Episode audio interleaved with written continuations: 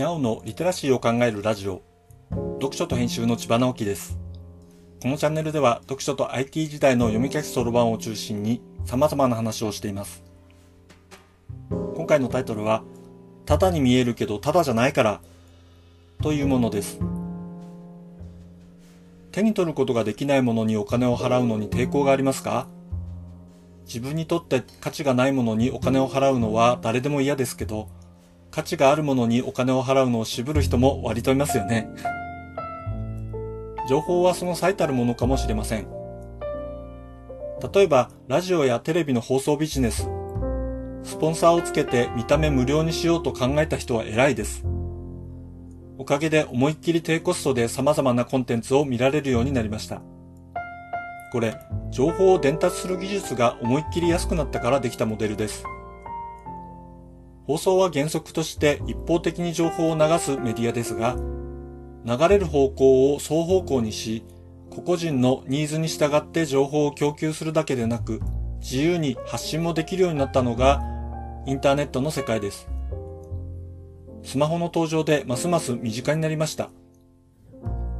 でも皆さん、ちょっと煩わしいなと思っていませんか？思っていますよね。何って広告ですよ。テレビでもコマーシャルがうざいと思ったことはあるでしょう？ネットではもっとうざいと思いませんか？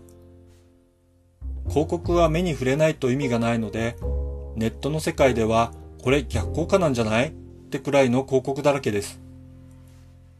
まあ、これは仕方ない部分もあるんです。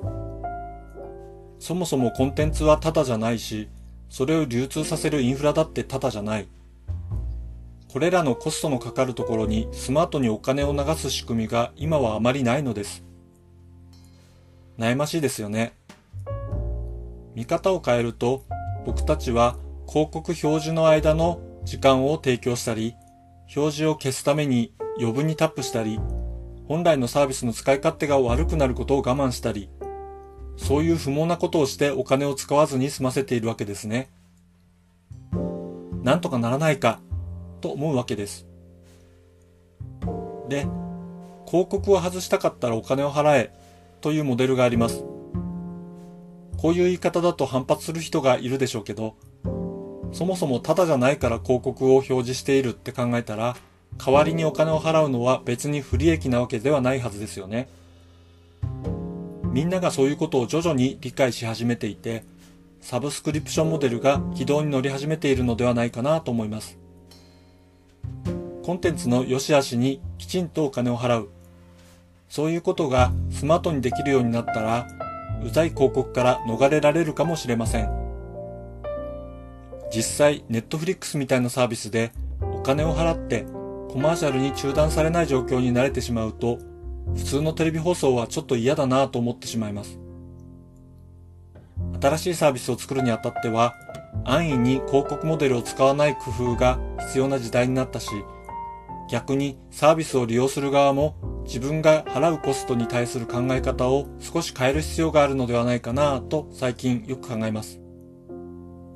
皆さんはどう思いますか？コメントやレターをお待ちしています。読書と編集では IT を特別なものではなく常識的なリテラシーとして広める活動をしています。詳しい内容については概要欄のリンクからまたは読書と編集と検索して、猫がトップページに出てくるホームページをご覧ください。この配信の書き起こしをノートで連載しています。概要欄にリンクがありますので、フォローいただけると嬉しいです。今日もワクワクする日でありますように。千葉直樹でした。ではまた。